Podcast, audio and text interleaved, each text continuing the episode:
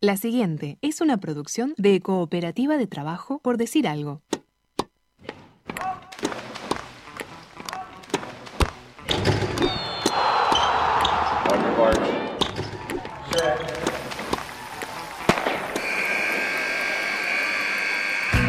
Hay deportes. Y en Por Decir Algo queremos hablar de todos. O de los que podamos desde este momento y hasta las 15. Por Decir Algo. Temporada 7. Temporada 7.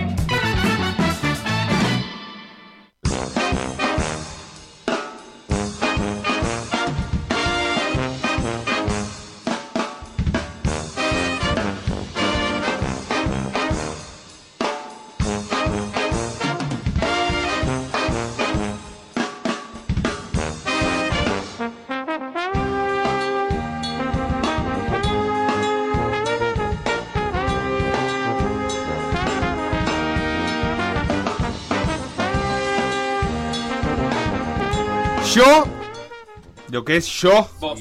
yo Sebastián Moreira, Sí, vos. y me hago cargo, Vos. no escribí la presentación del programa porque no tengo WhatsApp. Listo el pollo.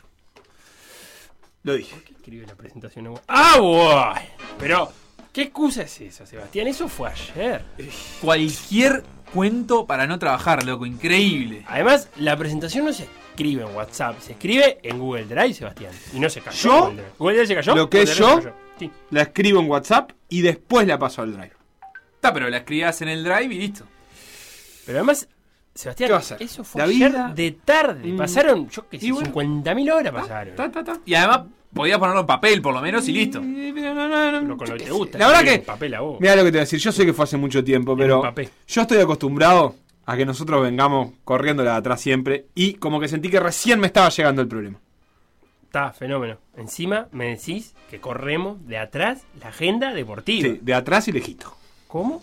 Pasó Visera Ajá. y dijo que PDA corría muy de atrás al y deporte. encima le pegás a Joe Emerson. No, yo Cera. digo nomás. Igual, a ver, a ver, ¿ustedes qué hicieron? Porque al final me caen a mí y ustedes qué onda, no hicieron nada. No hicieron nada, no Ey, trabajaron ey, nada para ey, ey, programa. ey, ey, ey, que yo agendé entrevista con Diego Jaume, eh, señorito. Y yo hice la producción periodística de la Mini Transat. ¿La qué? ¿La qué? ¿La producción periodística? Se escribir la noticia. Ajá, Sí. bueno. Pará, pará, pará, eh, que yo también contacté a, Sí. eh, a Alessandro. ¿A Dale 10? No, de Alessandro, el técnico del futsal uruguayo. Y Ah, yo además te preparé informe del handball femenino. Oh, laburaron. Y yo tengo un informe sobre el deporte norteamericano.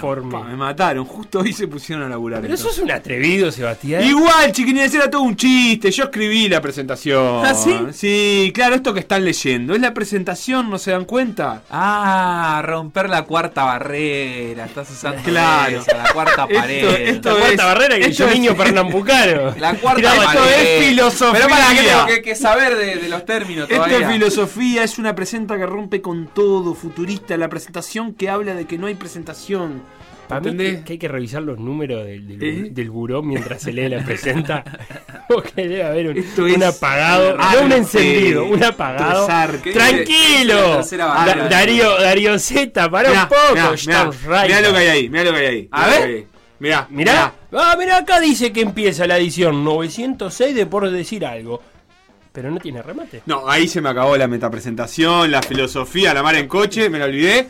Ahora sí, Felipe, es tu momento. ¿Qué? Improvisá el remate de la presentación. ¡En vivo! ¡Impresionante! Por decir algo. Un programa que no rompe la cuarta barrera porque no sabe patear a la pelota. Por decir algo, en vivo, hasta las 15, en M24.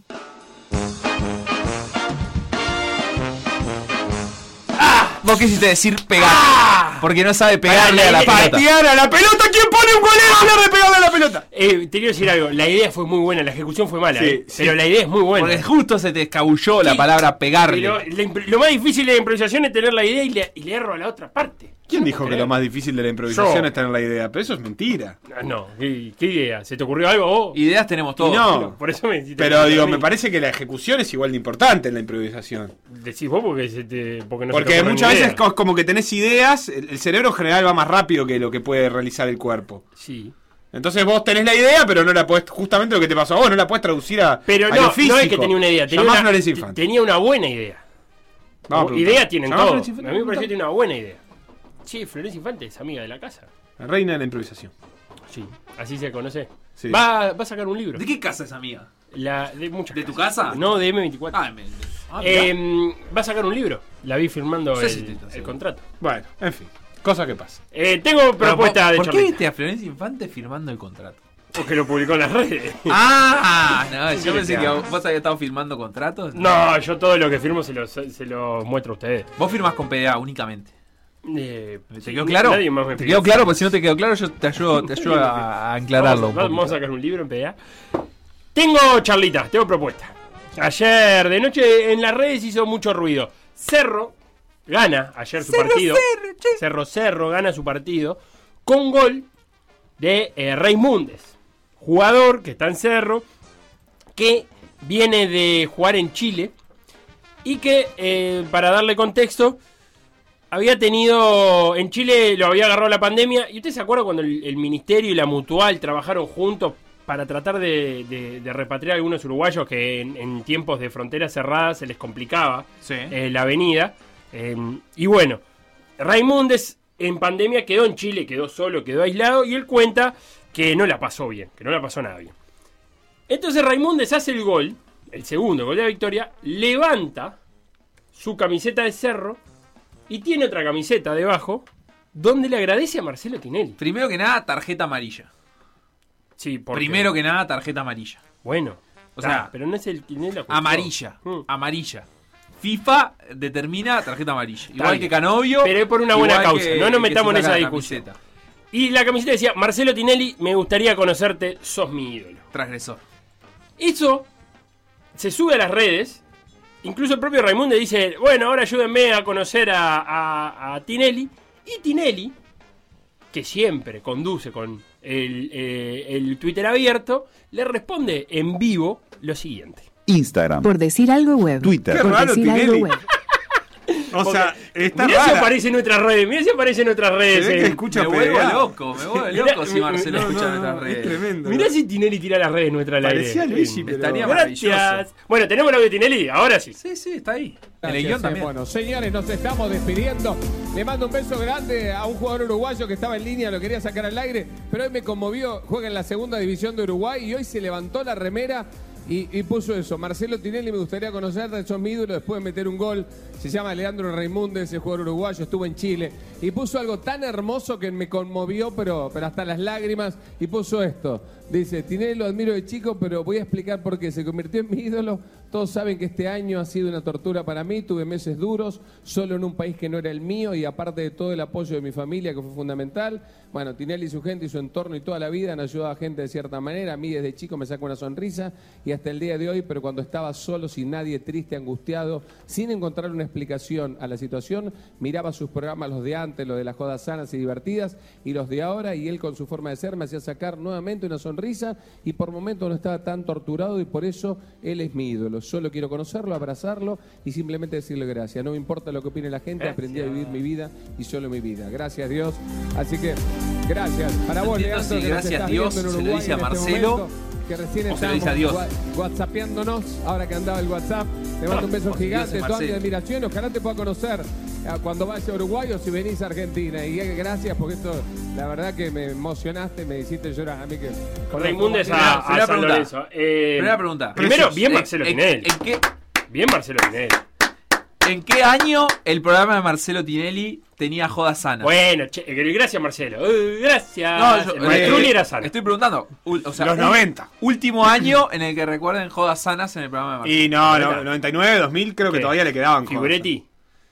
No era muy sano. Sí, sí, el Figuretti café era con sano. sal. ¿Le Yo gustó creo que o no le para gustó? la época era sano casi todo. E incluso muchas se mantienen Sí, a, la pero- distancia, creo que se mantienen. Sí. Darte Pero café ya- ya- no. Ya yo no, pero Deportes en el Recuerdo, por ejemplo, en un programa para. No se puede no mencionar en un programa Gra- deportivo. Grande poesía de pequeños autores. Eh, Con la gallina ahí. Ah, qué lindo. Eh, eh, eh, eso sí. sí, los partidos de fútbol entre, entre, grandes jugadores que jugaban esos partidos que era Sí. Maradona, Canilla y no sé quién contra Bebeto, Romario. Eso era. Usted está diciendo que. Yayo destruyó Showmatch. No, No, en otros video tiempos. Yayo también es un crack. Sí. Sí. Él no tenía la culpa. No tenía culpa. Hey, Era culpa de la flor.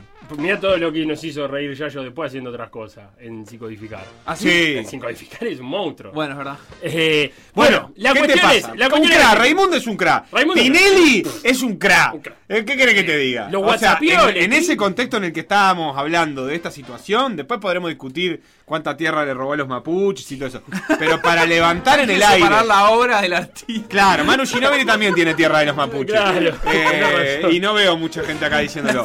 Eh, pero para ese contexto, no la deja ni picar. A mí lo que me hizo. Vamos Parece Darío de. Rodríguez en- Eh, contra Dinamarca. contra Dinamarca. Eh, a mí lo que, lo que me despertó esto es.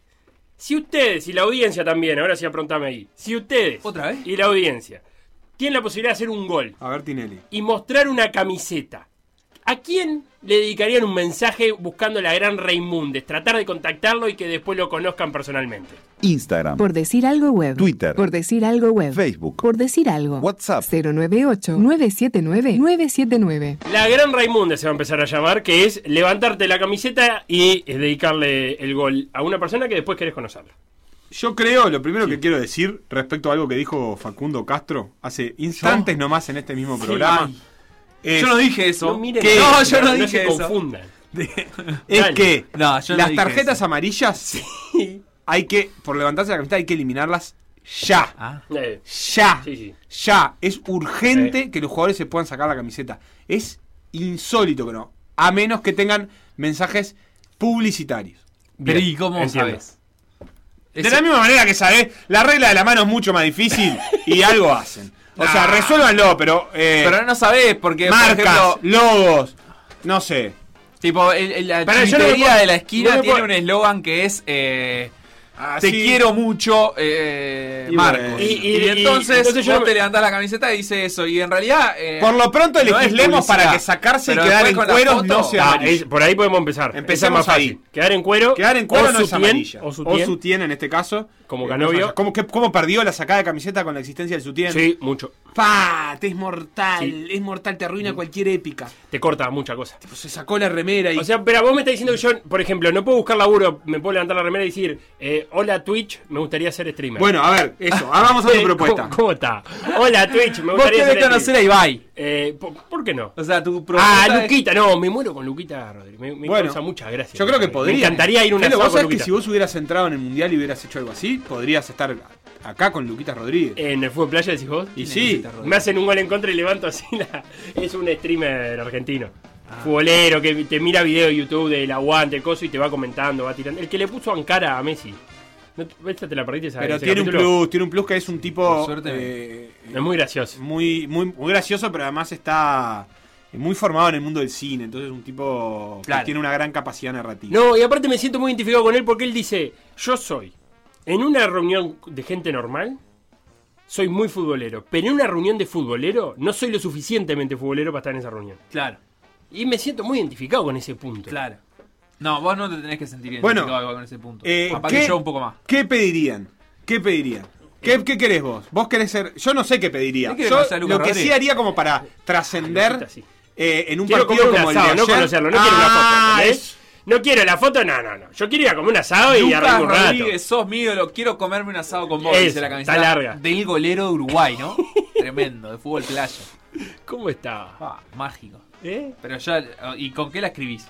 Sí, ¿La mandás a imprimir Sí, o la haces con dry pen? La tengo que. La haces con dry pen. La ¿Vos, que, con... vos hay alguien No, que querés yo lo que, conocer? sí, pero no, no, yo lo que quiero decir es que una cosa que me intriga mucho de Raimundes es que en realidad él, si yo no me equivoco, creo que hizo seis goles en toda su carrera. O, o sea, que yo quiero saber desde cuándo tiene la remera puesta.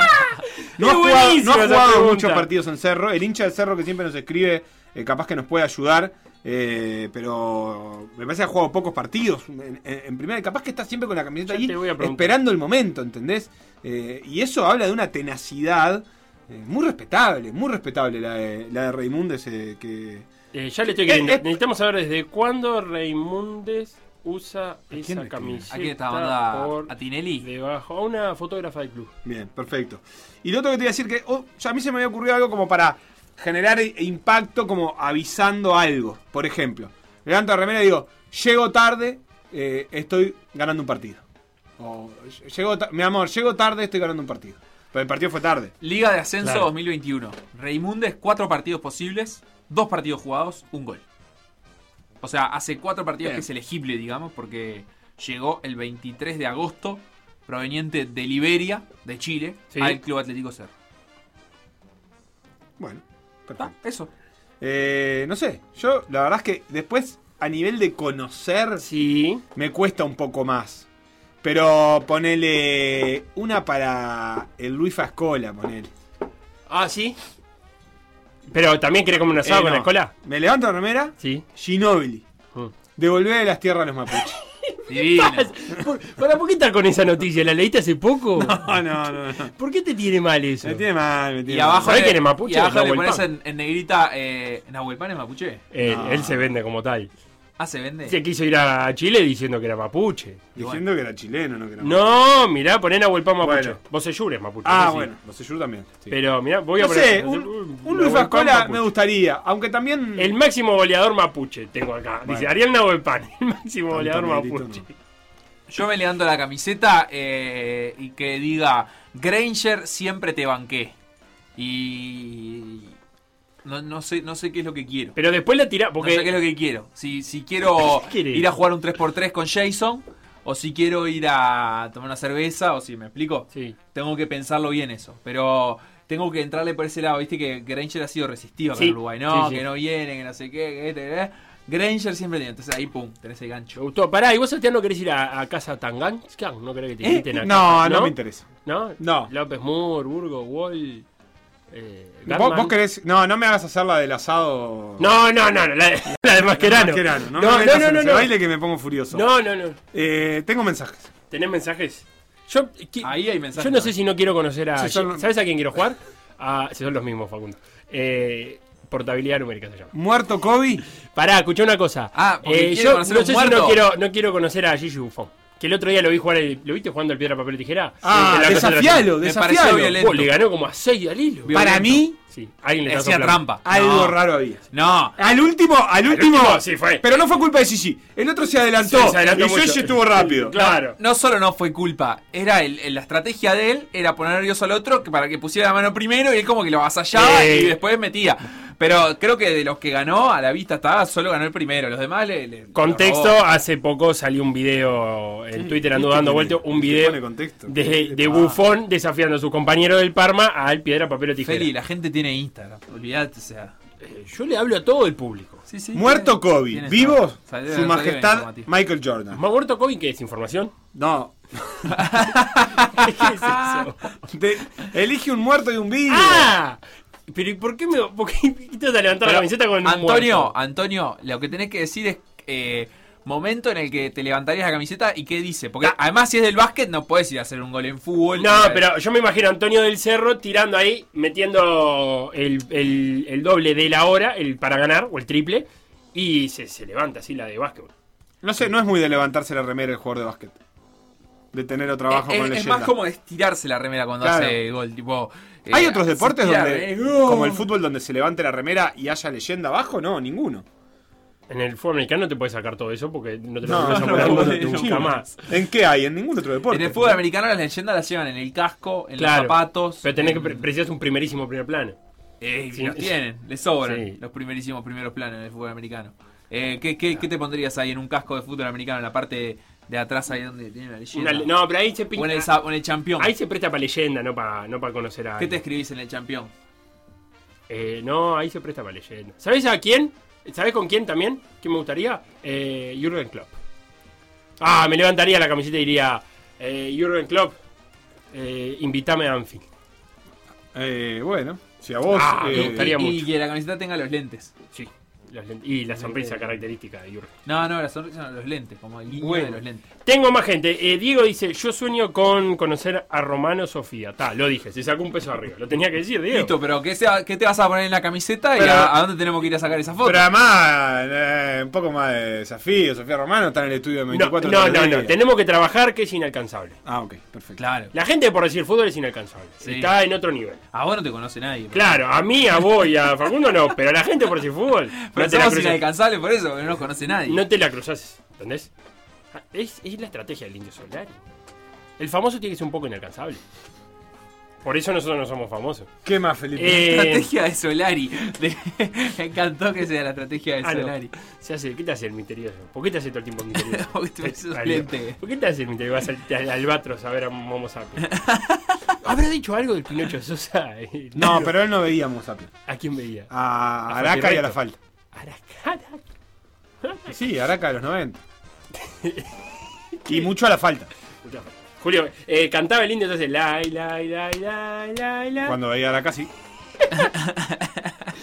Y ahí el, el, el sobreprimo de Araca no se levantaba la camiseta y Julio, decía, Julio Pérez Indio. o Mónica Santo. Indio, quiero cantar eh, Perdedores contigo. perdidos con vos. Vencedores perdidos. Perdedores perdidos. Una Bueno, eh, Felipe usó esa melodía, de hecho. Felipe Castro para Eh, sí, claro. Falta no, 2001, si no me equivoco. eh, Capaz sí. que la vio el indio. Cuando la panza está vacía. Sí, Decía. y... No, pero no, no fue esa. Desde la, La venta, esa no es vencedor vencido, esa la usó otro año. ¿Esa no es vencedor vencido? No. Na, na, na, na, na, na, na. Ese juguete roto. El juguete. No, está- yo- el nivel de ricoterismo de ustedes dos es lamentable. Motorcico. es. Es esa. ¿Por qué? Yo no dije nada de esa canción. No, pero la Yo otra dije es vencidos. Y juguete, no, juguete, ¿cómo se llama la de Juguetes juguete? perdidos. Esa usaron. Esa usó la falta. Juguete perdido, por favor. ¿Cuándo? Juguete perdido en tu corazón. ¿Es esa, juguete perdido? Quiero verlas. No, esta no. Motorcico. Lo que pasa es que no usaba la letra, usaba la parte de la música, Felipe. Ah. Yo digo Felipe, pero me parece que era de Felipe esa mano. Pero también Sí. usaron vencedores vencidos, pero en otro año, que no es esta. Esto, esto es motorcico. Claro. Sí. Eh, la piel del muri. Bueno, está, puedo pasar todo el día esto. ¿Cómo Maxi dice, viene carnaval, eh? Carapaz, me levanté a las 5 de la mañana para ver la carrera de los Juegos Olímpicos, quiero tu bicicleta. Es largo para Ah, la bicicleta quiere aparte. No, muy la bici- la materialista. bici- Está muy de moda la Maxi, cartelera muy pidiendo materialista. cosas en la cancha. 10, 12 mil dólares cuesta una bicicleta. Maxi, muy materialista. La bicicleta de Carapaz cuesta eso. 10 mil dólares. Más linda está la que le hizo el niño, que es dorada. Sí, tenemos que hablar un Ah. día. eh, lo que tenemos que hablar es eso, se va a anotarlo para mañana o para el jueves cuando estemos los tres de nuevo. Las carteleras en, en los estadios. Bueno, de eso de Basta, los tres de de vuelta te quería hablar. Por decir algo. Conducción. Felipe Fernández. Sebastián Moreira. Y Facundo Castro. Producción y edición. Conrado Hornos. Todos los deportes. En Por decir algo.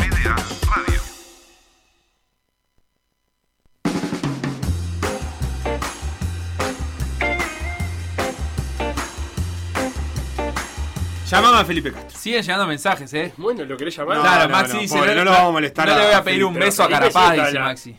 Está al alcance a Felipe. Felipe no sí, se obvio. escucha. ¿Y quién no está al alcance? Eh, Raimundes. Ah, Raimundo no nos atendió, no. Pero. No, nos atendió, no, no lo llamamos, Me gustaría. Voy a hacer un, un programa, un- una columna en. En, en febrero, no, Sí. en febrero no, en otro momento, de para diseccionar quién iba eligiendo las melodías de. ¿No querés, no querés, eh, no querés tirar un currículum en Colados al Camión? Sí, sí, sí, es para colados al camión. Mi ¿eh? casaca diría Paco, no Fernández. Sos el fútbol uruguayo. Dice Hernán. Paco no Y Antonio dice, eh, tirando un triple, eh, que quería, quería una camiseta con Kobe, ¿no? Eh, tirando un triple con la vista de con la de Bohemios en el último segundo eh, y diría, solo quiero conocerte para hacerte una reverencia y darte las gracias por tanta felicidad. Es muy largo. Eh, Al final dice, Pero él tiene espalda I want to know you. Pará que estamos. I want Ah. to know, know you. ¿En ing- ¿La está traduciendo? Thank un you, poco, Seba thank you for all this happiness, Kobe. Eh, bueno, señores y señores, vamos a meterlo en la realidad informativa, que por algo somos un programa deportivo. No creo. o, Yo me voy. O no. Eh, hoy a las hoy a las 0 horas, hoy a las 12, ¿qué es? ¿Es hoy o mañana? Eh, es mañana, Mañana. mañana, Mañana. a las 0 horas. Mañana a las 0 No horas. existe la hora 24. Decir, Ah. decir, hoy luego de las 23.59. Bien. Eh, arriba Brian Rodríguez es el último jugador uruguayo en llegar para completar el plantel. Lo que habla de, de los tiempos, ¿no? Brian Rodríguez va a estar el miércoles en el entrenamiento y el jueves es el partido. Chau. No tiene, no tiene más tiempo que eso. Y si no hace dos goles, que no vuelva. Y eh, digo porque fue titular en, en- en el último partido y, y estamos hablando de que quizás vaya a hacerlo de nuevo. No esperamos menos. No importa. Cuestión está todo el plantel completo a partir de mañana, o sea que el Maestro Tavares va a tener una sola práctica, un solo día para, para contar con todos sus jugadores.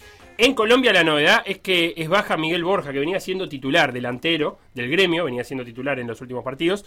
También es verdad que en la última, mm, en la última mm, fecha FIFA, en la última triple fecha FIFA, no estuvo Zapata por lesión. Ahora vuelve Zapata y vuelve mucho más inspirados, mucho más inspirador Radamel Falcao que para la triple fecha pasada no estaba haciendo la cantidad de goles que está haciendo con el Rayo Vallecano. Obviamente muy lejos de su nivel de top, ¿no? No, no, sí. Más allá que está jugando en primera división y Y está jugando goles. bien, está haciendo goles y el Rayo además le está yendo bien en la Sí, Liga y Española. en- haciendo goles el Rayo, que es un equipo que no se caracteriza por tener un juego ofensivo eh, muy, con, mucha, con mucha frecuencia, digamos. No es que llegue al arco contrario con mucha frecuencia. Pero bueno, la- eh, hay que ver si rueda para un 4-4-2, parecido a lo que hizo en la Copa América, o si para algo así como un 4-2-3-1. Lo que ha venido haciendo es poniendo a Santos Borré y otro delantero. Santos Borré y, y el lesionado Borja, o Santos Borré y Dubán Zapata. Quizá pueda ser Santo Borré y, y Falcao. Eh, veremos qué elige. Lo que sí es. eh, Uruguay jugó hace poco ante Colombia y no ha variado demasiado. Eh, Luis Díaz por izquierda, el volante del Porto, que fue tremendamente efectivo en la Copa América, uno de los mejores jugadores. eh, y cuadrado por el otro. Eso no se toca y, ahí, y por ahí está lo, lo más. Lo más complicado Sí, de pero- Colombia en ofensiva. Y atrás la pareja de zagueros que, que están jugando, ¿no? Jerry Mina y. A mí, a mí lo que me hace eh, pensar esto que, que estás diciendo vos es, Sí. eh, en parte es que el plantel de Colombia debe ser eh, de las elecciones no top, claramente el mejor. Eh, Sacando Brasil y Argentina y Uruguay, que son lo- claramente despegados en términos de plantel, tienen estrellas de, de- ¿No es top Colombia? de equipos niveles, es el siguiente escalón seguro. No, yo creo que no, no, no tiene ni al 8 del Real Madrid, ni al 5 de la Juve, ni al, Y Cuadrado ni al está 2 del Atlético ahora, Madrid, ejemplo. ni al Al 2 del Barcelona. O Eh, sea, yo lo que creo con Colombia. la acumulación. O sea, Uruguay tiene. Sánchez, ahí me salió el que me faltaba, Davison Sánchez, eh, del Tottenham. pero no, pero Colombia tiene muy buenos jugadores, sin duda. Creo que puede estar cercano, cercano a eso. Yo creo lo que, que, no lo los tiene en su mejor nivel, pero James estuvo en esa, No, en bueno, esa conversación. James Cuadrado estuvo en esa conversación. O sea, son jugadores que, que están. Vaca estuvo en la conversación de, como de, de ser uno de los grandes delanteros de España. yo te lo llevo de los grandes, o sea, yo te Un- estoy o comparando sea, con, con Suárez y Cavani. en su época el Sevilla En- Vaca en- entiendo, lo que digo es que Vaca en un momento pintaba para eso y eh, bueno, después se quedó. Bueno, O sea, Está, pero digo, lo- los que van a jugar ahora, James está casi que no lo quiere ningún cuadro de Nadie. Europa. eh, y sí mantienen su nivel los dos defensas. Davison Sánchez está jugando algunos partidos. Eh, Jerry Mina juega siempre, en, los dos en la Premier. Sí. eh, Díaz es un grandísimo jugador. Cuadrado sigue jugando a gran nivel. está Uribe, está Barrios, Barrios se juega en Barrios Rusia. juega en Rusia, que es un escalito más abajo. O sea, me parece que es el, el cuarto equipo claramente en plantel de, de América. Muy por enci- quiero decir, está muy por encima de Chile, de Paraguay, incluso de Y Ecuador. en algo un poco más medible en términos de, de lo que valen los jugadores, de lo que cuestan en plata, sin duda que es el cuarto equipo. Sí. Porque tiene jugadores que cuestan mucha plata. Sí, sí, sí. que, que valen mucho. Eh, así que eh, es eso. Primero lo que hay que definir es si va a jugar un 4-4-2 o 4-2-3-1. Eh, el 4-2-3-1 en realidad va a ser disfrazado con Borré ahí de media punta, pero más, más preocupado de marcar al volante central que, que de jugar cerca de- del área contraria. Eh, lo que supongo que sabremos hoy y un poquito mañana es lo que las intenciones del maestro Tavares. Porque ahora hay que ver dónde inserta, dónde se inserta el Nico de la Cruz, dónde se insertan Suárez y Cavani, dónde y cuántos minutos, ¿no? Eh, ¿Cuál va a ser eh, la función de Darwin Núñez? Si va a jugar de delantero, si va a jugar por afuera cuando lo tenga que utilizar. Eh, son todas dudas, ¿no? Que, que- parece que tiene tengo. intención de ganar, Tavares. Y Dijo quiere eso. ganar. Sí, Y sí quiere ganar. porque es, muy, es, es bastante importante para Uruguay ganar este partido. Pero además no es- tanto por la tabla, sino por lo que viene, para no tener que complicarte pensando después en partidos difíciles. Es muy buena esta fecha para Uruguay. O sea, la triple fecha yo entiendo que es difícil, pero esta fecha es muy Ah, buena. esta. Tiene, o sea, la combinación del partido que se juega a la misma hora es Paraguay-Argentina. No vamos a Si ver Uruguay- ningún partido. Eso es lo Si Uruguay gana y Argentina le gana a Paraguay, Uruguay ya saca 7 puntos al sexto. Así, es un colchón. de pique, porque además Perú está 3 puntos abajo de Paraguay. O sea, ni siquiera ganando Perú a Chile eh, se recortan esos 7 puntos. Con el sexto, que es el primero de los que queda afuera. 7 puntos. Te pone a resguardo para jugar contra Brasil y Argentina. Directamente. Eh. Sos eh, mundialista mientras eh, Vas a terminar la- la fecha fecha. Vas a terminar Sí, la eso es lo que va a pasar si Uruguay le gana a Colombia y Argentina le gana a Paraguay de visitante. También hay que marcar eso porque no... no Ah, Sí, pero la- Argentina no, Asunción no pasa. ha, no ha ganado muchas veces eh, a Paraguay. Es un equipo No, que pero Paraguay ya perdió. Esta, esta Sí, eliminatoria. Paraguay es un desastre. Paraguay no le gana a nadie. Solo le ganó sus dos partidos a Venezuela. No, también es cierto que Uruguay, eh, más allá de los otros resultados, le pasa lo mismo con Colombia, ¿no? Este, es, que es quien está quinto en este momento, quien está en repechaje, y Uruguay lo, lo- ganándole lo mantiene saca cinco. muy al margen, muy a, muy a raya. Yo creo que Uruguay no corre peligro en la tabla en términos estrictos, ¿no? O Uruguay sea- no está peligrando su clasificación, pero es cierto que irte de una triple fecha, por ejemplo, sin victorias, si bien la verdad es que estos tres partidos te puede pasar, nadie podría decir que es una locura, es como un golpe al, al estado anímico que Uruguay no, no debería tener que afrontar en este momento. Recordame la fecha porque vi los horarios y ya me puse mal porque no vamos a ver ningún partido. Nada, no Nos vas vamos a perder nada. todos los partidos. Igual, eh, de última estás en el mejor horario para ver partidos. A las 20 horas, Paraguay-Argentina y Uruguay-Colombia. Eh, se abren la puerta del Parque Central a las 4. Va a estar DJ Sanata, que es Gonzalo Camarote, y va a estar Gustav. A las 20.30, Venezuela-Brasil. Bien. Eh, No sé si interesa mucho. A las 21.30, Ecuador-Bolivia. Y a las 22 horas, Perú-Chile.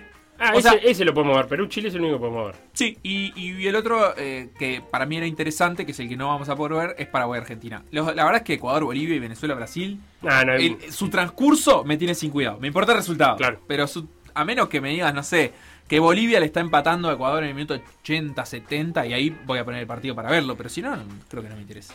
Muy bien, eh, así queda entonces presentada la fecha FIFA que va a empezar el jueves y seguiremos de cerca estos temas. Ahora nos vamos a una tanda y a la vuelta el entrenador de la selección de futsal, Diego Alessandro, para darle un cierre al Mundial de Futsal y para preguntar cuán lejos estamos, cuán lejos está Uruguay de ese Mundial en el que le fue muy bien a los equipos sudamericanos.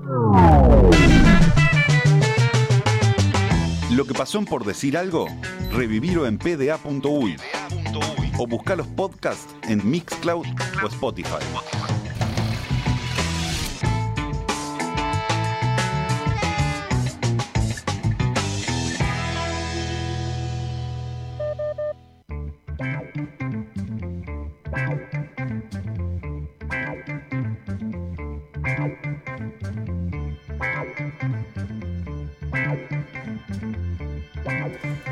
El domingo se terminó el Mundial de Futsal de Lituania 2021 con Portugal campeón ganándole 2 a 1 a Argentina en una preciosa final. Brasil finalmente fue tercero y Kazajistán eh, fue cuarto. Para hablar un poco de- del Mundial estamos con Diego de Alessandro, entrenador de futsal, entrenador de la selección uruguaya de futsal. ¿Cómo andas, Diego? Hola, ¿cómo andan? ¿Todo bien? ¿Todo bien vos? Bien, bien. Eh, contanos... Solo hay una, solo hay una apreciación. No, no, en este momento no soy el técnico de la selección. perdón, en el este último momento. técnico de la selección. Eso, ahí debí decir, el último técnico de la selección. Vamos a ser precisos. Eh, Diego, te, eh, ayer hablábamos un poco con Sebastián sobre lo linda que estuvo la final, ¿no? Lo, lo interesante y, y- y lo lindo que es el futsal bien jugado. Contame cómo viste eh, esa final entre Portugal y Argentina. La verdad que estuvo, concuerdo con ustedes, la verdad que estuvo muy buena porque se, se mantuvo en partido todo el tiempo, eh, todo el tiempo en vilo el resultado. eh, nada, para eh, Portugal, perdón, es una selección que, juega muy bien, que está muy bien trabajada hace mucho tiempo, por algo también es, es campeona europea.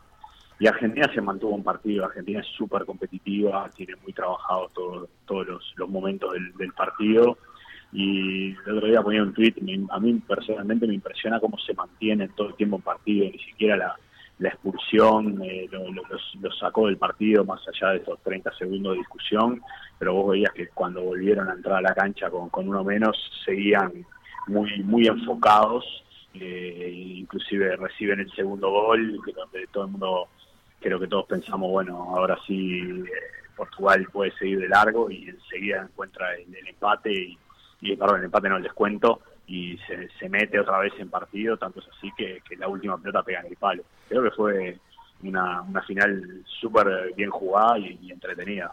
Argentina eh, viene de dos finales consecutivas, fue campeona del mundo previo a, a Lituania. Eh, ¿es, ¿Es cuestión de una generación o, o, o Argentina está sosteniendo con, con infraestructura o con trabajo el, el nivel en la elite que tiene ahora?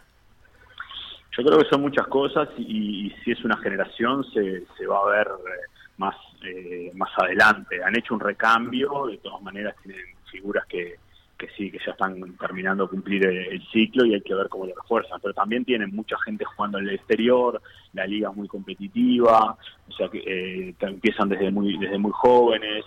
Eh, a veces sí, estos ciclos largos, a veces tapan un poco de gente, pero el hecho de, de tener mucha gente, creo, también en, el exterior, en Italia, en España, eh, los, puede mantener. Creo que lo- los años que siguen van a, van a demostrar si fue solo esta generación o, bueno, o hay algo más. Yo creo que, que hay mucho trabajo por detrás. Puede ser que sientan un poco el, recambio, pero, pero tampoco creo que, que- que tengan un bajón. Están muy bien, muy bien sustentados. Y a nivel sudamericano hay cuatro cupos para el Mundial y los cuatro pasaron a, a segunda fase, algo que, que se destacó mucho. Eh, ¿Cómo viste también a Paraguay y a Venezuela? Bien, los vi muy bien. De hecho, bueno, eh, eh, Venezuela queda, queda fuera con, con Marruecos, ahí a un partido súper peleado, y Paraguay eh, termina quedando afuera con, con Argentina, haciéndolo sufrir mucho, y el único partido que pierde en la serie Paraguay es, con España, que también es, una potencia. Yo creo que la- las eliminatorias sudamericanas son, son durísimas, son distintas obviamente a, la- a las de a las de fútbol de cancha por, por, distintos motivos, por el formato y porque los equilibrios son distintos. Digo, Venezuela, eh, si vamos al historial y tenemos en cuenta el, fútbol de salón, el de Fifusa fue el campeón del mundo, lo mismo que Paraguay, por lo tanto, bueno, ni que hablar Colombia. Entonces creo que, ahí hay, muchísimo poderío y es, complicado, o sea, siempre hay hay dos selecciones que están generalmente por arriba, no se pueden descansar, pero para pero Brasil y, Argentina están por arriba un poco del resto, después creo que, que en general hay un hay un grupo de cuatro con, con Paraguay un poco ahí también dentro de ese grupo un poquito por arriba, después Venezuela, Colombia, Uruguay, que dependiendo de, de- de- del momento pueden clasificar eh, cualquiera de ellas y, después está Chile está creciendo, o sea, tampoco es que son esos escalones super marcados y Chile te puede hacer pasar un- una, una mala noche. De hecho, por ejemplo, en la eliminatoria nosotros terminamos ganando con, con goleros jugadores. Está bien, veníamos golpeados de haber perdido con Venezuela, este, pero son, son muy duras. eh, los equipos, eh, en Uruguay, por ejemplo, hablando de nosotros, no, no, no te puedes descansar con ninguna. Claro, porque yo- eso te iba a preguntar yo, ¿cuán lejos estamos de, de una clasificación mundialista? Yo creo que mientras que estamos, de hecho, en, en el última eliminatoria, o sea, si vos no mirás, vos decís, "Ah, Uruguay terminó sexto, porque por el formato, si no pasás entre los dos, después de los dos primeros, si vas a semifinal y final, donde quedan los cuatro de arriba, jugás por el quinto y sexto puesto, donde en definitiva, eh, cuando vas con la ilusión de clasificar en el Mundial, no, no estás jugando por nada más que por un espacio en el bolillero para la siguiente eliminatoria. Y ahí nosotros bajamos un poco el nivel de, de- cabeza, ¿no? De mentalización, porque bueno, porque quedas un, un poco golpeado de, no haber tenido la chance de pelear por el, por el espacio en, en el mundial, pero yo creo que, en la última eliminatoria estuvimos muy muy cerca, de hecho, digo, eh, con, con Venezuela vos mirás el partido y decís, "Uh, terminó 5 a 1, pero terminó 5 a 1 cuando vos sacás golero jugador y nos hicieron tres goles en los últimos dos minutos, o sea que el partido estaba 2 a 1, súper peleado, y cuando estábamos 1 a 1 tuvimos un montón de chance nosotros. Este, o sea, desde mi punto de vista, si hubiéramos eh, ganado Venezuela, no, no robábamos nada. De hecho, en la eliminatoria anterior a esta, ahí terminamos cuartos, eh, por detrás de, de Argentina, Brasil, de Brasil, Argentina en realidad en, ese, en, ese, en esa eliminatoria, y, y Paraguay que nos ganó por el, por el tercer y cuarto puesto y quedamos fuera de Colombia porque como era Claro, en Colombia puesto menos. un cupo. Eh, cuando hablaste de, de Argentina, te referiste a la cantidad de jugadores jugando en, en el exterior. Supongo que eso es una medida importante, ¿no? Para el futsal sudamericano. Eh, me imagino que también por ahí debería haber un crecimiento de Uruguay si pretende competir. En cuanto a jugadores en el exterior, decís. Sí, bueno, de hecho, eh, este es un buen momento ahora de Uruguay. Uruguay tiene unos cuantos jugadores, eh, vuelve a tener unos cuantos jugadores en el exterior, unos cuantos, no para comparar con Argentina, pero sí comparado con lo que veníamos, con lo que veníamos teniendo. Eh, se fue mm, Juan Martín Castro, que es un jugador muy joven, se fue ahora para Italia a la 2, igual que, que Nico Martínez, que está en la 2, se fue Agustín Sosa, se fue Navarro, se fue Chato Barietti, está Fedele, eh, está Alexis Otero, eh, bueno, no, quiero olvidarme de nadie, pero todo ese, ese grupito está, está en el exterior, sumado con Sande, eh, cosa que, en definitiva en la, en la eliminatoria anterior, en el ciclo anterior, teníamos en, en Argentina a a, Catardo, a Saigués, y sí, Fedel estaba en Italia y estuvo un tiempo en Italia, un tiempo en Peñarol, pero ahora le, como que levantamos el, el, el número. Igual somos una plaza donde hay pocos equipos, al tener pocos equipos tenés pocos jugadores, no sé, capaz que si te pones a mirar eh, con ese número de jugadores, con el número de jugadores que tenemos, el número de jugadores en el exterior, capaz que la, la diferencia llegas a que no es tanta. Claro, Pero sí, eso, tenés- esa era la, la- mirá, la última pregunta que quería hacerte. Es como, también cuando te refieres a Argentina, hablaste de la cantidad de jugadores que tiene Argentina jugando al futsal.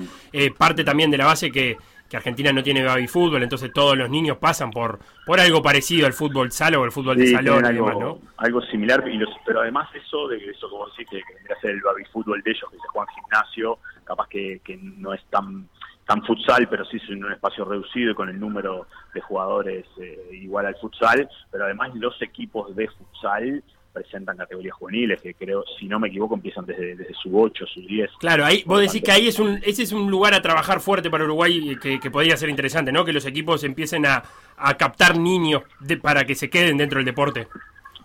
Sí, esa es una, un- una cosa que, que se debería buscar y se está, se está buscando desarrollar. Es bastante complejo porque acá el, creo que le pasa también a, otros deportes, al al básquetbol, etcétera, donde el baby fútbol lleva muchos niños y, te deja muy poco.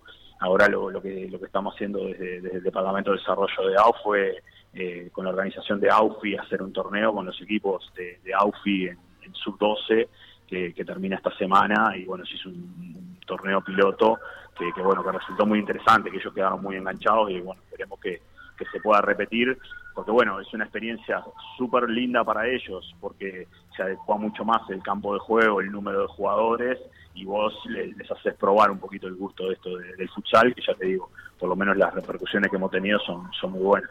Diego de Alessandro, el último entrenador de la selección uruguaya, ahora sí cerremos bien. Eh, muchas gracias por, por ayudarnos a, a entender este Mundial de Futsal y, y hablar un ratito del deporte, en por decir algo.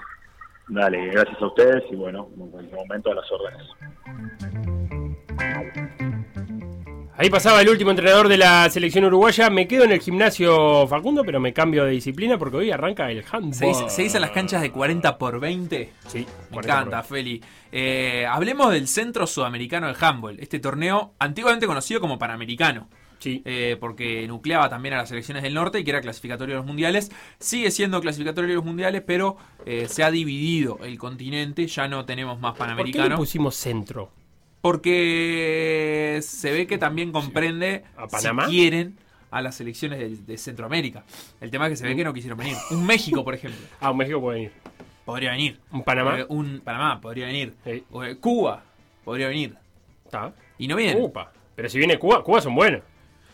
Eh, Sí, sí, pero no vienen. No, la verdad es que no tengo tan claro, pero bueno, el nombre del campeonato es así. Eh, y Uruguay va a competir jugando las cinco fechas entre hoy, en días corridos, y el 9 de octubre. O sea, de hoy hasta el sábado, Uruguay va a jugar estos cinco partidos. Te diría tres de los cuales son vitales para poner a Uruguay en el Mundial. Entre los tres mejores eh, cupos. A ver cómo es eso. Esto es así. Hoy Uruguay va a jugar contra Paraguay a las 21 horas de nuestro país. No hay mañana. No, No. hay mañana porque ese Uruguay-Paraguay es decisivo entre dos equipos que son rivales directos. ¿Está? Así que si Uruguay le gana a Paraguay, va a estar en carrera. Si pierde, obviamente va a seguir en carrera, pero ya incluso va a empezar a depender de otros resultados de lo que pase con Paraguay. Mañana, Uruguay va a jugar contra Brasil a las 19 horas. Lo Papito. dejamos, lo dej- no, lo dejamos pasar. Ya hablamos, hablamos, ¿te acordás? Sí. Hablamos. eh, dejarlo pasar. Guardamos energías para lo que viene. Sí, sí, sí. Te, te cambio los horarios igual, porque Asunción está en la misma hora, no a una hora de diferencia. Así que hoy es a las 20 horas. ¿sí? Y mañana es a las 18 horas. Es Uruguay-Brasil. Eh, eh, después, al 7 de octubre, Sí. se viene, te diría, el segundo partido importante. Que es contra Chile. Sí, hablamos con Vivi Ferrari también. Dijimos, Uruguay- Brasil no dejamos estar, volvemos con Chile con todo. Claro, entonces, si Uruguay le ganara a Paraguay y a Chile, te diría que ya tiene un pie y medio adentro del Mundial. Porque, ¿qué es lo que faltaría? Ganarle a Bolivia el sábado. El viernes juega con Argentina, otro partido que se Soltar. puede dejar pasar. ¿Puede ser que nos quedó bien armado el calendario? Nos quedó excelente. Sí, Somos el, el Tenemos más que tomar Argentina y. Brasil como fecha libre en realidad. Claro, tenés dos fechas libres y tenés que ganar tres partidos. Es muy claro eso. Eh, esta selección está integrada por Julieta Pesina, Sabrina Grieco, Alejandra Escarrone, Mariana Gómez, Catalina Tournier, Leticia Esquinca, Yara Grosso, Viviana Ferrari, Paula Fin, Rosina Soca, Ivana Castro, Camila Bianco, Sofía Cherone, Agustina Modernel, Noelia Artigas, Paula Eastman, Rosina González y Camila Belve, que son dirigidas técnicamente por Leonardo Puñales. El asistente técnico es Ignacio Cabrera y acompañan los preparadores físicos Rodrigo Olalde y Diego Domínguez. También forma parte de la delegación la doctora Sofía González. Así que de esta manera es que Uruguay se ¿Objetivo era el encamina mundial? a ir al Sí. mundial. Sí, honesto. Objetivo, volver al Mundial después de 10 años de ausencia. La última vez que Uruguay fue un Mundial femenino fue en 2011. Así que sí, ese es el objetivo. Eh, incluso, no sé si ustedes tuvieron oportunidad en las redes sociales, mientras concentraron en, en Florida, Florida. Florida, en Florida, ahí está. Mientras concentraron en Florida, en la como en los en el gimnasio, en la entrada Sí. del gimnasio, en los vestuarios, había eh, cartelitos con frases motivadoras. Alguna, por ejemplo, eh, de Luis Escola. Mira, eh, tu amigo. Tu amigo Luis Escola. ¿Qué decía Luis? Eh, Qué pesado. ¿Qué dice- qué dice Luis para decía que el éxito es vaciarse eh, en la preparación de, de un objetivo. O sea, prepararse para buscar un objetivo vaciándose, que no, que no te quede nada. Y que eso para él es el éxito. Éxito. Para mí me parece más que ganar salir campeón del mundo, pero bueno, yo no lo voy a discutir. Eh, y, y no estaba la, la de lugar. De- en en este el caso. único lugar eh, donde éxito Viene está. antes que trabajo, que trabajo. es en el diccionario. Sí, eso, éxito antes que trabajo Está, en el diccionario. perfecto. Eh, Feli, sí. tengo una noticia más para Dale, vos. última. Eh, es, es como, acá le vamos a enseñar a la gente el truquito que tiene que hacer. A ver, para ver el partido. Watch.fanatiz con z.com. Sí. Watch de mirar, como en inglés. Sí. W-A-T-C-H. punto Fanatis con Z, o sea, como fanatismo, pero Pipe con con Z, fanatis. Porque no es con X al final. Si Adelante, fanatis Julio y puede sonar fanatics, ¿está? H- Watch.fanatiz. ¿Quién es la vida de Fanatics? ¿No va a jugar ahora el mundial? Dos puntos barra barra. Vos entras a esa página Watch y Fanatics. la cuestión es que te pide que te registres Que te logues. y te pide que te suscribas. Sí, El costo mensual Sí. es de 250 pesos uruguayos por mes. sí. Pero ¿qué pasa? ¿Qué?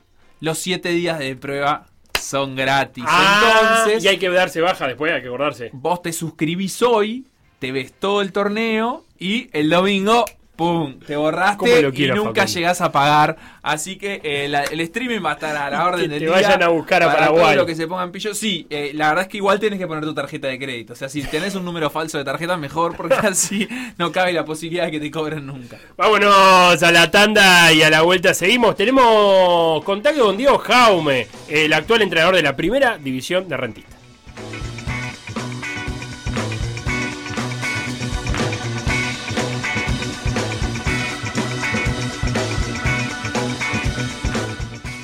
Por decir algo. decir algo. Instagram. Por decir algo web. Twitter. Por decir algo web. Facebook. Por decir algo. WhatsApp. 098-979-979.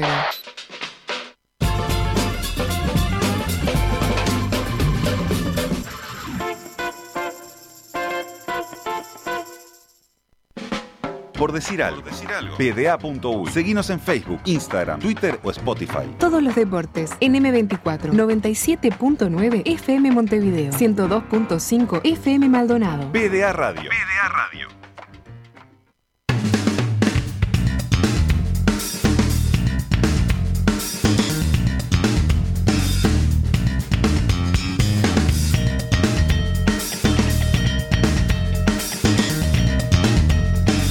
Noticias. La tormenta nos complicó la regata.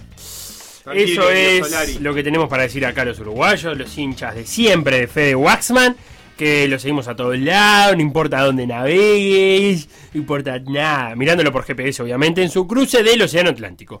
Hasta que tuvo que parar por tormentas, Waxman venía peleando dentro del top 5. Ahora, tras la relargada, comenzó en séptimo puesto, pero ayer no tuvo un día fácil y no fue favorecido con los mejores vientos. Ahora viene en la posición 26. No te puedo creer. ¿Sabes a cuánto? A casi 300 millas náuticas del líder. Que son algo así como 550 kilómetros. 550 kilómetros. ¿De Se le acá? ¿De acá a dónde? ¿De acá a Artigas? Se le fue. De acá a Artigas. O sea, el, A Rivera. ¿A Rivera? No sé, tirando fruta. A, a Rivera, a Rivera, está. O sea que el líder está en Rivera y nosotros estamos en Montevideo. Por suerte no está tan lejos del Eso top del Partido 5. No está tan lejos del top 5, ya que el quinto lo tiene a 70 millas, unos 130 kilómetros. Ah, más cerquita. Esperemos que pueda volver a trepar posiciones y no perder más puesto en esta flota de 65 veleros que compiten en su misma categoría. Recordemos que están haciendo la primera etapa entre Les Sables d'Olonne y Gran Canaria. ¿Cuánto falta para llegar? Entre 5 y 6 días, suponiendo que mantiene velocidad promedio de unos 4 o 5 nudos. Luego, el 23 de octubre, largará el segundo El tramo. 29 me parece, ¿eh? El 29 de octubre largará el segundo tramo entre Canarias y Guadalupe, territorio francés de ultramar en el Caribe, o como le gusta decir a los europeos, colonia francesa. No les gusta nada. Colonia, ¿eh? Ah, no. Noticias. Noticias. Y hoy, muchachos, en nuestro habitual espacio de deportes gringos, quiero contarles tres pasó? cosas. La primera es sobre la NFL, la Liga de Fútbol Americano, que desde anoche tiene solo un invicto, juega ya cuatro fechas. Esta temporada tiene un formato atípico porque se agregó un partido a la temporada regular, son 17 en vez de los tradicionales Dale, juegue, 16. juegue. Además, se clasifica un equipo más a los playoffs, siendo 7 por conferencia, en lugar de los habituales 6. Y No lo competitivo que está todo es hermoso. Promete que la temporada larga va a tener muchas emociones. En concreto, Sí. los Arizona Cardinals son el único cuadro invicto. Y lo son después de dejar sin invicto Ajá. a Los Ángeles Rams, cuando le ganaron el domingo. Sorpresiva victoria. Uno de los más grandes favoritos de los Rams a llegar al Super Bowl en 2022, que casualmente se juega en Los Ángeles, su propio estadio. Kyler Murray es el hombre Sí. a seguir si se cruzan con un partido de los Cardinals o quieren buscar videitos en Instagram. Muy Otro bien. equipo de Los Ángeles, los Chargers, le ganaron ayer a Las Vegas Raiders y le sacaron también el invicto. Un Monday Night Football precioso, pero no lo voy a contar porque se aburren ustedes. No, sí, no, que cara. a Sebastián le encanta. Fue Los lunes 28-14 del al resultado. Justin Herbert es la superestrella que se está formando ahí en los Chargers. Digo, también por si quieren buscar videitos en Instagram. Justin y ahora quería tirar dos bocados más, directo desde Gringolandia. Primero, Gringolandia. Comentarle que ya se están jugando partidos de pretemporada en la NBA. Yo sé que eso a ustedes les emociona. Y que la temporada regular arranca el martes 19 de octubre. Ahora nomás. No sabía que los Chargers se habían ido a, Los Ángeles, me mataste. Se fueron los Chargers a Los Ángeles también, sí. Se fueron igual que los Rams. Eh, Era los Rams equipo. eran de San Luis y los Chargers de San Diego. Se fueron todos por- a los. ¿Qué pasa en Los Ángeles? ¿Te gustaba San Diego a vos? Me gustaban los San Diego Chargers. ¿Y pero tenés algo en San Diego? No, no. Son un equipo re latino, los Chargers. Claro. Eh, mucha, mucha fanaticada latina. Los Raiders de Las Vegas también. Tienen mucho hincha mexicano. Eh, porque en Las Vegas hay mucho mexicano. Porque parece que tenían un técnico descendiente de mexicano en una época. Que ¿No? los- ¿No hay mucho mexicano en Las Vegas? En Las Vegas no, en Los Ah, Ángeles. para mí O que sea, hay te- mucho mexicano en todos lados. Sí, pero para mí el de Las Vegas. Los Ángeles es la segunda ciudad del mundo con más mexicanos. Después de cuál. Después del DF. ¿Mira? ¿Las Vegas? Los Ángeles. Ah, Los no, Ángeles. No, Los Las Ángeles. Vegas no. Bueno, eh, así que nada, la NBA vuelve, ¿está? Martes 19 de octubre arranca la temporada regular. Y mientras unas cosas nacen, como la NBA, Sí. otras mueren. Por ejemplo, la temporada de béisbol que está llegando a sus playoffs. No me digas esto, y yo que no vi ningún partido Y todavía. para entrar a esos playoffs, ay, tenés una oportunidad maravillosa hoy. Algunos equipos tienen que ganar el repechaje a un partido. En ese ¿Repechaje marco, los gringos? en ese marco, hoy, sí, le llaman eh, Wild Card Game. En ese marco, hoy, los New York Yankees Sí. juegan contra los Boston Red Sox. Es el único partido que para mí se juega. Clásico. O sea, todos los partidos son eso. Una de las rivalidades más grandes del béisbol en la Sí, historia. sí, a siempre un partido para entrar a los playoffs. Tendrán un nuevo capítulo cuando jueguen hoy a las 9 de la noche en Fenway Park de Boston. Eh. Yo sé que el béisbol no nos copa mucho por estas tierras, pero si hay un partido para ver, que te diga, es este.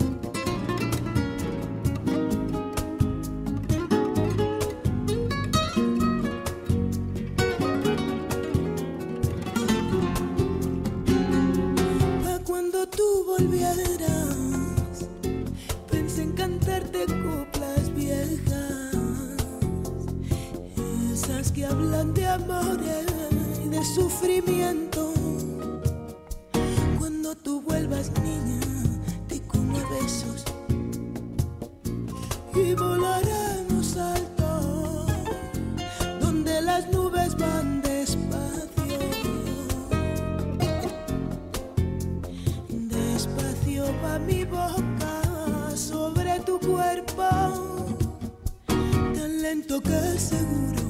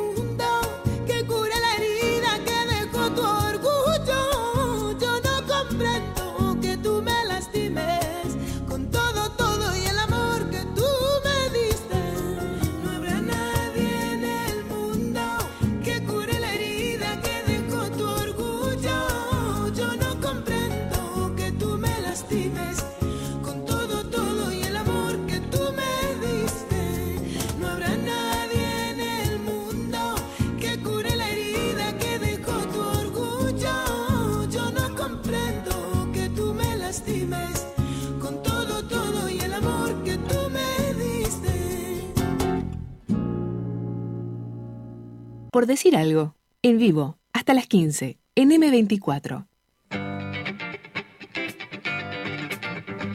Feli, ¿escuchaste esa canción? Sí, me encanta ¿Sabes- Wicca. ¿Conoces a Wicca? ¿Cómo no la voy a conocer? No habrá nadie en el mundo. Flor de eh, cantante, Wicca. Porque su historia es como para vos, la verdad. Como Ah, no. esas historias que te encanta contar. Sí, porque Eh, mezcla mucha nacionalidad. Nació en las Islas Baleares, Sí. vivía allí su familia, que son exiliados políticos de Guinea Ecuatorial. Sí, Que hablan español. Y su padre, ex político y escritor guineano. Tremendo. Eh, ahí Eh, ya me. eh, me altamente cuenta que- recomendable, Wicca. Estoy buscando eh, la canción que me gusta mucho a mí y ya la voy a encontrar por ahí. Pero ya que estamos, y mira, mira cómo siento el viento. Escucha el viento, escucha el viento. No, ese no, el viento del otro Ah, lado perdón. del teléfono. Tenemos a Diego Jaume, que ah, desde poquitas horas es el entrenador del principal plantel de Rentistas. Ya estaba trabajando Rentista en la cuarta división. Hemos hablado con él en un par de ocasiones, es amigo de la casa. ¿Cómo andas, Diego? ¿Cómo andan? Sí, un placer. Un placer. ¿Por qué asumís vos que es amigo de la casa? Porque es amigo- Eso no lo tiene que a decir él. Vos no podés decir que es No, amigo de la casa. bien. Lo estás presionando el tipo, lo pones al aire y ya le tirás una no, no mochila. problema, no hay problema. Eh, Lo que pasa es que Sebastián no quiere a nadie, ¿entendés? No, pero Entonces, claro. No puede comprender que haya gente que, que, que nos Qué quiera un poquito. vos. No puedo creer. Para, eh, Diego, vos, eh, ¿qué música suena en el, en, el, en el vestuario de rentista? Ya que estábamos hablando un poquito de música. Ahí no pregunten mucho. ¿eh? pura, pura movida me parece que. Pura movida tropical, ¿no? Eh, viste que, que ahí es para, para desestresar. Vamos a poner esa para, para desestresar el- los, los años. Ahí va. Y pará, ¿y ya tenés identificado quién es el que pone música en el plantel? No, no, ¿No? porque yo respeto mucho el vestuario, estamos al lado, escucho la música y bueno, ya dos días, este, no sé quién se le pone música, pero mira que desde cuarta, tercera a primera la música es la misma. es la misma. ¿Prende, ¿Prende esa frase el vestuario es de los jugadores? Bueno, yo fui jugador, entonces, digo, eh, sobre todo me gusta respetar un, un lugar para ellos y, y creo que es importante que el vestuario sea de ellos, ¿no? Es importante. ¿Y, y qué, qué es lo que hace tan importante que, que el vestuario sea de los jugadores? Bueno, porque es un recinto que, que no solamente por el tema de sino porque, porque es la, la bajada a tierra después de la práctica, el previo de la práctica, y bueno, donde, donde te donde se hablan muchas cosas y los que están suplentes te putean. no. Claro, o sea, vos querés que dejar que al técnico le puedan sacar el cuero tranquilo Claro, y que, no que pasa hagan nada. catarsis. Prefiero que hagan catarsis vestuario y no en la cancha, ¿viste? Entonces está, dejo tranquilo que ahí. Nada, es históricamente, ¿viste? Mismo, me acuerdo cuando, en la época antigua, cuando en Huracán Buceo no habían siete meses, por ejemplo, y después del partido, cuando ganábamos, lógicamente venían los dirigentes al vestuario y bueno, eh, no nos dejábamos entrar como una como una muestra de, de que no estábamos conformes, lógicamente, no eran siete meses, imagínate. Pero eh, siempre el vestuario es un lugar que vos decís, bueno, lo, lo logro hermetizar, ¿viste? Entonces, ah, yo soy muy respetuoso, entro, sí, lógicamente a hablar con un jugador o le pido pase para afuera, pero pero no no no me gusta meterme, ¿viste? En lo que es la parte de lo que ellos mismos tienen que construir, o bueno, y si no se construye, está, es un tema de eso, ¿no? Diego, em, ¿con qué vestuario te encontraste? Porque, y te voy a marcar algo que, que vi en el partido con, con Maldonado y es, Urreta hace el gol y se van a abrazar todos con Barini. Había como una- un sentimiento de, vos, la estamos pasando mal, pero la tenemos que sacar todas juntas. Y, y- y entonces te quería preguntar a vos, ¿con, con qué vestuario te encontraste? Sí, no, al revés, había Martín, aparte yo hablé con Martín, ¿eh? aparte trabajábamos en el, mismo, en el mismo equipo y yo estaba en juveniles, yo no tenía intención de agarrar primero, o sea, estaba muy tranquilo en la, en la sub-19, entonces en definitiva, viste, que también eso, eso influye, yo estaba tranquilo, no tenía ningún tipo de, de- de apuro, yo te lo charlé contigo un- una Sí. acordás que te transmití que bueno, que, que en definitiva no, no, no me importaba, o sea, algún día iba a agarrar, pero es como que no quería apoyar procesos cuando, cuando en definitiva yo sabía que, que, que estaba disfrutando y que estaba formando personas que para mí era lo más importante y bueno, está, entonces en definitiva creo que, que, que no, no es que viste yo estaba esperando que cayera, no sé si me explico. Sí, sí, Estaba- sí. eh, los, los jugadores saben, eso se transmite. Yo tenía muy, muy bueno con, con el polaco y con, y con y Con el polaco, el ayudante técnico de Martín. Sí, y con Martín, y con Martín. Es más, hablé ayer con él, eh, hoy mañana con él. Lo llamé anoche y justo no, pudo atenderme. Lo llamé, me llamó hoy después. Estuvimos charlando y no, todo lo contrario, ¿viste? Creo que, que, bueno, que uno sabe que estas situaciones se dan, que aparte me parece una, una persona notable y creo que bueno, es buen, muy buen entrenador. A veces, viste, que son cosas que, bueno, son difíciles de explicar, el fútbol es muy particular. Sí, entras en dinámica, porque ahora Rentista está en una dinámica, la verdad que bastante extraña. Hace eh, cinco partidos que pierde de forma consecutiva, hace nueve que no gana, eh, y, y empezás, a, a- empezás a desconfiar un poco hasta de todo, ¿no? Porque decís, algo tengo que estar haciendo mal, pero no sé qué, y, me parece que se transmite eso también, ¿no? Entre jugadores, entre perder un poco la, la, la autoestima. Sí, es, totalmente lo que decís. Hace nueve partidos, de los últimos nueve partidos se perdieron siete y se empataron dos. O sea, eh, lógicamente eso influye mucho ¿viste? En el estado anímico de los jugadores. Y, y la autoestima es una parte principal, porque el jugador no es que tiene las habilidades separadas, sino que es, es- están unidas. Es imposible separar. Entonces, para desarrollar las habilidades técnicas y tácticas y las habilidades eh, en la cancha, necesitas una capacidad psicológica bien desarrollada y por lo menos un temple mental para tener equilibrio para poder eh, rendir, ¿no? O sea, para el fútbol es, es un sub y baja de, de- emociones permanente y te puedo decir que es, de más de emociones frustrantes, ¿no? Porque vivís eh, luchando con errores propios, errores de compañeros, el, árbitro, vos, vos mismo, el técnico, entonces el rival, entonces eh, en ese aspecto tenés que trabajar mucho la parte mental. ¿Y qué le, dij- qué le dijiste en esa primera charla que tuviste contacto con los jugadores? Bueno, yo, eh, pues habían ocho jugadores que han estado conmigo en cuarta, entonces eso, ayuda mucho la, entrada, ¿viste? Pero a su vez también tenés el, el, el, el- hecho de que, bueno, sabés que eh, venís a un grupo que, que está tocado y que, bueno, lo primero que transmitís es que la fuerza, la, la, la- parte anímica es fundamental, ¿no? Pero to- todos lo sabemos.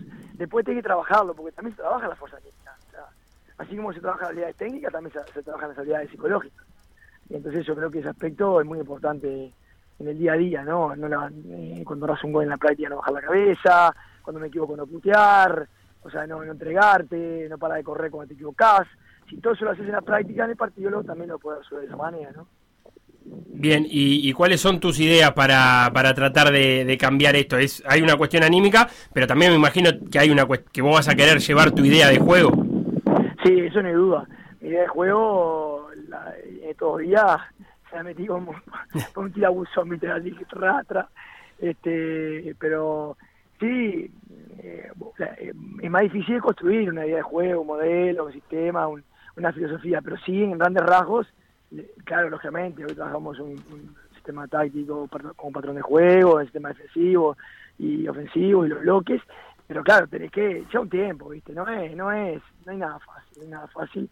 Entonces, eh, tenemos, eh, la urgencia es ya, el sábado con Peñarola. Claro, eso te iba a decir, porque decís, lleva un tiempo. ¿Y cómo les cae que, que tiene que ser Peñarol ahora? Me parece que, que en ese sentido no sé si es una motivación, porque puede estar bueno como para cambiar el aire, o puede ser todo lo contrario.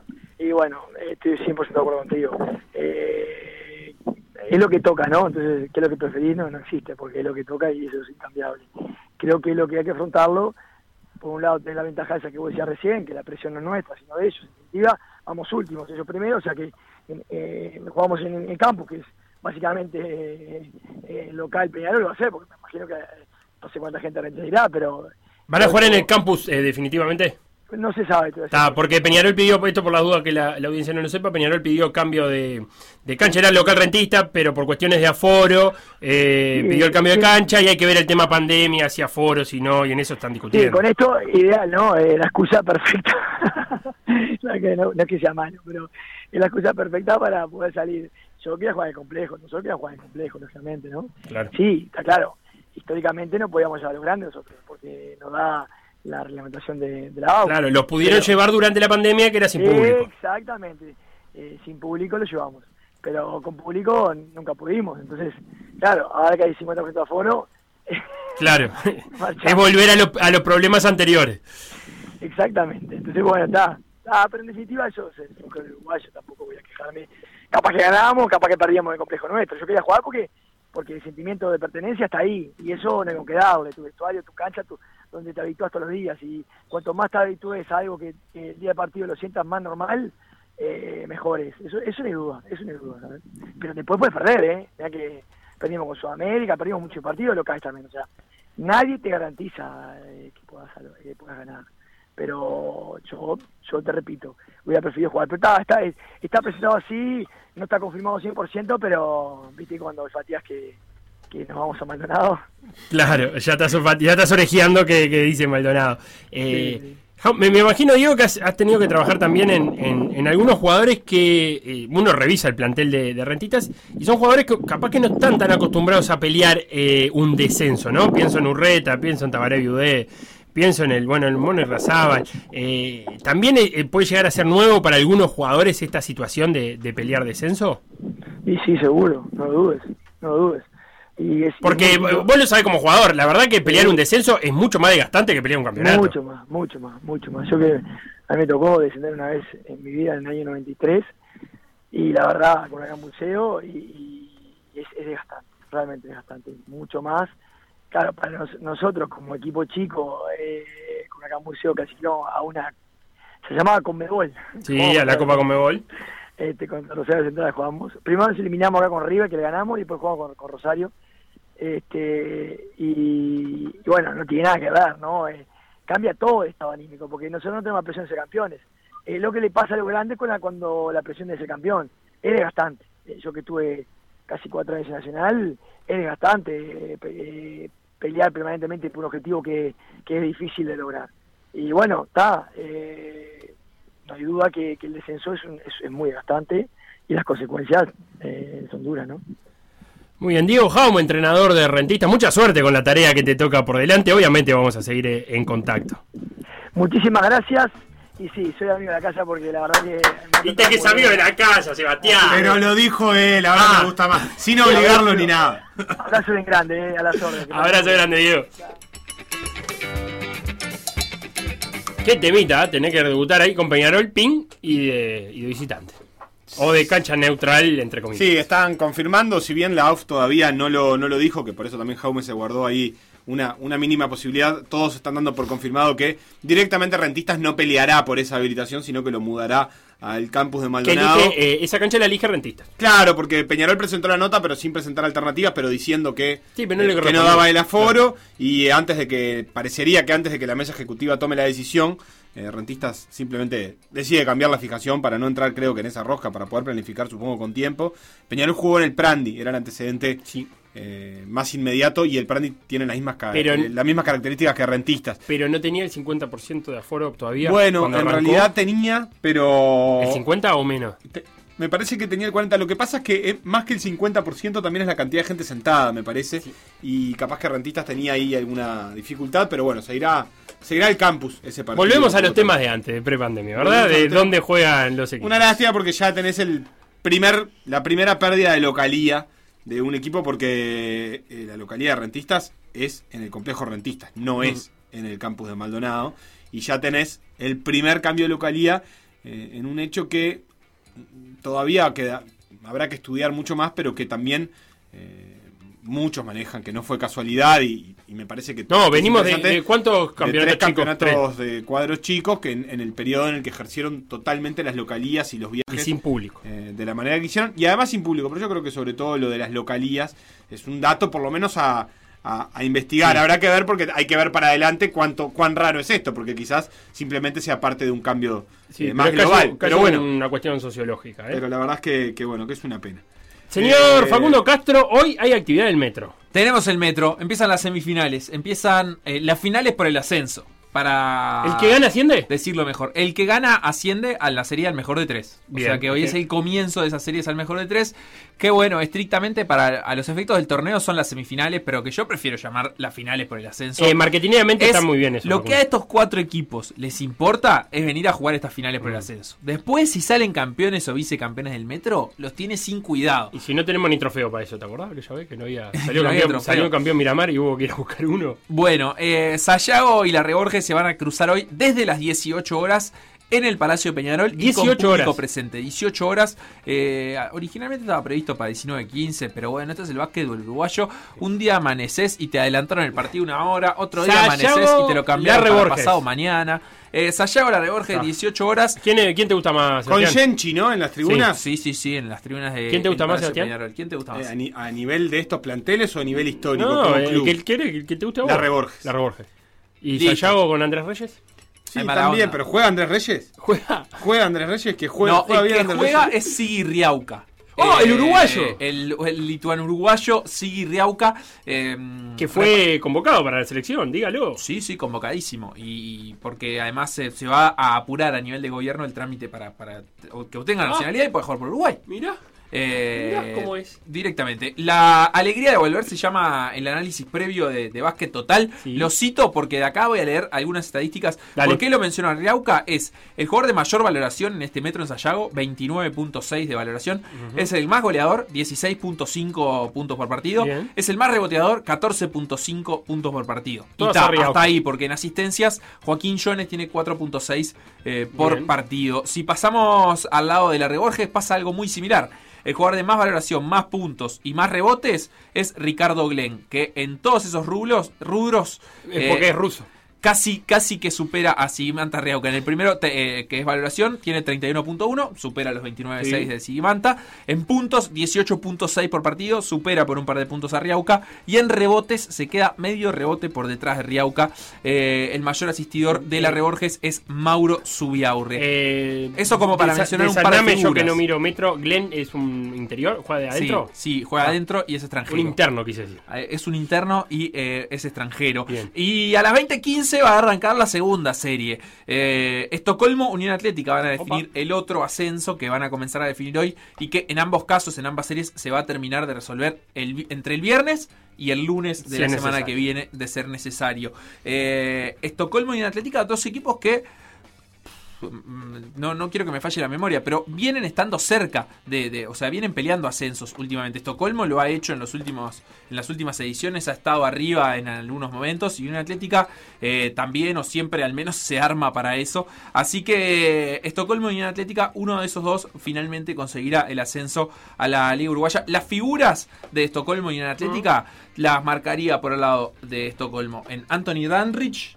Viejo conocido del Eh. básquet uruguayo, Anthony Danrich, muchos años en Capitol, pero después ya también muchos otros clubes, Trubil, eh, Defensor Sporting, Nacional. eh, Nacional, sí, como no, y ahora Atenas. Estocolmo. En Atenas también, claro. Sí, sí, Atenas. Si Atenas- van a mencionar a todos, mencionamos a Atenas. ¿En qué anda Atenas? Y se acabó. Está bien. Jugando DTA. ¿Sí? O bueno, empezando a jugar DTA. O bueno, esperando para jugar la DTA en realidad. Tiene Pero con plantel armado y todo. Sí, Bueno, después. Como todos, después, después hablamos. Danrich es el de más valoración, el que hace más puntos por partido en Estocolmo, 18,3, y el de más asistencias por partido, 5.2, mientras que Mauricio Arregui, juvenil, proveniente de Biguá, es el, el que toma más rebotes, 8.3 por partido. En Unión Atlética, ¿Quién destaca? la figura excluyente es Antonio Vivins. Eh, extranjero también, 24.9 de valoración por partido, 20 puntos por partido, 20.7, eh, casi 10 rebotes por partido toma Vivins.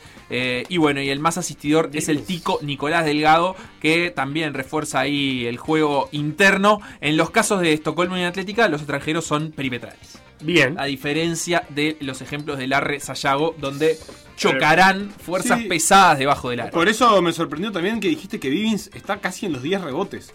Sí, por. Porque Es tira muy, tira muy fuerte, entonces rebota Tira- muy largo. Rebota La muy verdad es largo. que salta es- mucho, es, Vivins, muy salta buen jugador Vivins, ¿eh? Eh, Muy bueno. Por lo que escuché en, en algunas notas Es eh, muy en bueno. el último cuarto, aparte, no sé, no, no era, no esperaban eso. Eh, como Ajá. que contrataron un jugador y bueno, que sea bueno, pero dijeron, bueno, puede ser que no sea para, para todo el torneo. Y, y que cuando llegaron lo vieron medio petizón, igual, incluso dijeron, "Mm, este, este es el mismo. Y la verdad es que es un Contrataron, buen jugador. contrataron a un tipo de 20 puntos por partido. Y eso en el metro, la verdad es que vale un montón. Eh, entonces, nada, me parece que además está bien rodeado, está bien acompañado. Unión Atlética tiene en Joaquín Dios, en Felipe Trusic, eh, Ambrosini, Federico también, eh, un plantel de jugadores jóvenes eh, con- muy interesante, que, que le han rendido y sobre todo le rindieron en la serie anterior contra Lagomar, eliminando al, al mejor de la fase regular y, y tu- con, con actuaciones realmente importantes de estos jugadores, teniendo en cuenta que tenían a Emilio Taboada y ya no lo tienen más, no va a jugar hasta el final del metro por lesión. Entonces, Unión Atlética consiguió superar esa serie contra Lagomar eh, sin su principal figura nacional, si se quiere. Así que sacaron la cara a los pibes junto con Vivins y junto con el Tico Delgado. Hablando de básquet, Sí. eh, a menos que ustedes tengan algo más No, diga, diga. solo quiero tirar una bombita. A ver. Se retiró Pau Gasol. Se retiró Pau Gasol, estaba viendo Facundo en la conferencia antes de arrancar el programa. Mejor jugador FIBA de este siglo. De este siglo. ¿Y del pasado? Para mí. No, y bueno, del pasado está el. Schmidt. No, no, bueno, están los. Los Lo- yugoslavos. Ah, ah, los lituanos. Mm, lituano no sé, ¿No? pero. Un lituano, dame un nombre. Sabonis. Eh, Arvida Saboni. Saboni. claro, puede ser, puede ser, jugador. puede ser. Pero de este siglo. Pero no sé si mejor que Pau. Pau- mejor que Pau. De este siglo. ¿Del siglo XXI? eh, y sí. ¿Y con quién lo querés comparar? ¿Con quién? Y con Petrovic, supongo. ¿De este siglo? Ah, de No, este siglo. De este siglo. Y bueno, con ninguno. Para mí es incomparable. Para mí es el mejor. Hasta, ¿Y la hasta mesa- que llegó, y la mesa chica quién obviamente? Doncic y Jokic, que probablemente Ah. sean mejores. Pero bueno, tienen ¿Manu dos, tres- Ginobili entra ahí en esa mesa? Sí, seguro. Entra ahí con Seguro, es puede sentarse a un decís porque- costadito y- Porque justo mencioné a jugadores como mejores jugadores del mundo FIBA y todos se Son desempeñan en NBA. Sí, sí, nacido en el mundo FIBA, digo Gasol, o sea, un jugador español, no, no nacido en Estados Unidos. Sí, ¿Te sirve? O sea, me sirve, me sirve. También. Bueno, hay polémica. Serbia, Serbia tiene, tiene esas cositas. Manu, ¿Quién? sin lugar a. Milo. Teodosic ha tenido sus buenos años. Pero No, no, no, no, pero no le estamos llega. hablando de un tipo de No, 20 no, de no le 20 llega años. No le ¿Y llega Tony Gasol, no le Parker? llega no le llega Gasol. ¡Ah! No, no, no. No, no, no, no. No, No, porque Pau, eh, Tony Pau Parker. puede ser. yo qué sé. Estamos hablando de un tipo campeón del mundo, triple medallista olímpico. Pau. eh, Pau Gasol, un par de anillos de NBA. Es cierto que Parker tiene bastantes Cuatro. más. eh, pero, pero que se va con. Nada, además, no sé cuántas medallas de- en europeos. Sí. Y se va, estaba viendo. Sí, no, sin duda es de temporada regular. con la Sí, selección. eso, eso es. Eh, una se Algo. va en temporada regular con 17 puntos y 9 rebotes de promedio en la NBA. En 19 temporadas en la NBA, Pau Gasol. Nada, para mí el mejor mejor jugador de FIBA de, Sí, sí, sí. de ya este siglo, por lo ser, menos. Yo quiero ser. más a Scola, Ginobili, puedo querer lo que quiera. Para mí Escola no, no, no Ni llega. pica Scola. Ginobili sí pica. Ginobili sí pica. Ginobili sí pica. Notoriamente. Puede o sea, ser en esa conversación es un, puede ser un mano a mano Ginobili. Me gusta eh, que digan si Pau pica Gasol. en una discusión de, De de básquet, Sí. Hay que picarla Sí, yo si creo no que, que puede, puede ser Ginobili mejor que Gasol, no lo dudo. Parker- pero, pero lo que pasa es que me Gasol gusta de Dios para entrar en son- Lo que pasa es que Ginobili tiene el mismo compromiso que Gasol en la, en la selección, digamos. ¿No? No. Está, Igual Gasol ha faltado también a la selección, tampoco es que no faltara nunca. está bien, pero quiero decir, son, son, do- veces. eso, son dos jugadores Sí, que los asociamos sí, mucho su selección. ¿Doncic no ha faltado mucho No, en Eslovenia? no, Tampoco, de hecho No. se fue a jugar un, un, un Ta. olímpico que era para no ir. Ta, ta, ta. ¿No? O sea que Era para no ir. Sí. Era para saltarse el olímpico y Sí, fue porque justamente. justamente diciendo yo quiero jugar un juego olímpico en Eslovenia es mi sueño. Ponele que Doncic Todo se- bien. Se, perdió, no me acuerdo si Eslovenia estuvo en el mundial. Creo No, que no, no fue, no Se clasificó. perdió el camino ese. Ah, que como que no lo hizo porque, está, porque estaba en su ingreso a la NBA. Y que no lo va a poder hacer más nadie con las ventanas de Claro, FIBA, por las ventanas, exacto. En fin. Hasta Bueno, acá, y por decir algo del martes que terminó con la noticia del retiro de Pau Gasol. Eh, mañana Eh, va a haber un, último cuarto por mañana va a haber un programa especial, Sebastián, todos los recuerdos de Pau, dónde Sí. jugaba de chico, eh, las canchas de Cataluña que capaz que el hermano es mejor, ¿eh? Mark, eh, sí, vamos a tener la palabra de Mark, vamos a tener la palabra de su primer entrenador, de todo, de la vez que quiso ser jugador de fútbol. Eh, recuerdo que no voy a olvidar, Fito Pai, Brillante sobre el Todo eso eh, mañana, ¿o no? Se quedan con todo por la misma plata. Chau, chau.